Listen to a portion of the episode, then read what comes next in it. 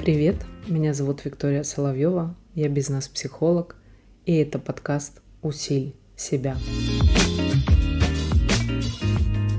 Сегодня хочу вам дать три простых приема, которые вам обеспечат возможность договориться по бизнесу, дома в семье, выстроить партнерские отношения, выстроить классные отношения с вашими наемными сотрудниками.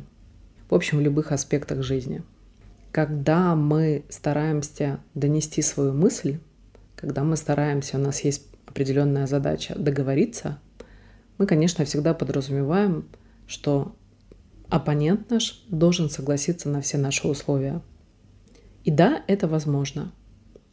Важность заключается в том, как ты внутри сам к этому относишься, как у тебя работает мышление и какие возможные варианты, в какой интерпретации и интонации ты готов предложить своему оппоненту для того, чтобы получить выгодное, обоюдное партнерское заключение.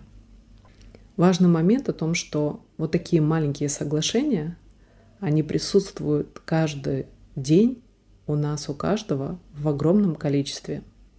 Но когда мы стараемся договориться о чем-то для нас важном, то эта определенная значимость, она иногда фонит, у кого-то претензий, у кого-то я хочу так и никак иначе, у кого-то может быть высокомерием, или кто-то прям манипулирует откровенно. Три простых действия, которые нужно соблюдать. И это поменяет ваше мышление и ваши договоренности, ваши соглашения будут первое намного проще, второе будут вам в первую очередь приятнее.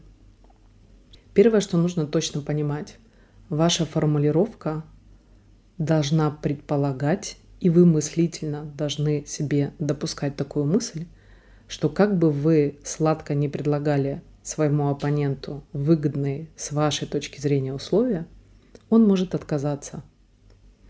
Что это дает правило? Это правило дает вам возможность не давить на человека, а действительно ему предлагать.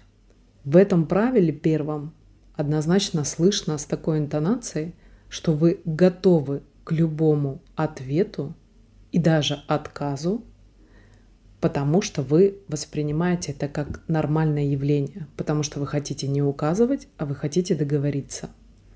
Второе действие. Обязательно помни, что у человека есть свои мысли, свое отношение к этому, и, возможно, ему нужно время для того, чтобы подумать. Соответственно, твоя постановка вопроса должна иметь предложение – с точки зрения рассмотрения, а не каких-то категоричных форм. И третье, что очень важно.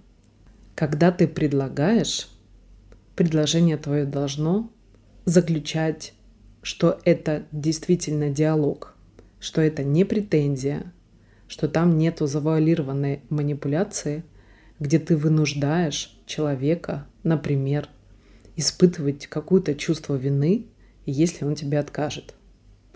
Если ты соблюдаешь три этих правила, то у тебя появляется легкость, у тебя появляется конкретное видение, что какое бы ни было твое сладкое предложение, человек всегда имеет возможность отказаться. И третье – это то, что ты готов к диалогу. Это означает, что какие-то моменты, которым ты готов поступиться, ты готов это обсуждать и прийти к какому-то умозаключению, который будет всем интересен. thank you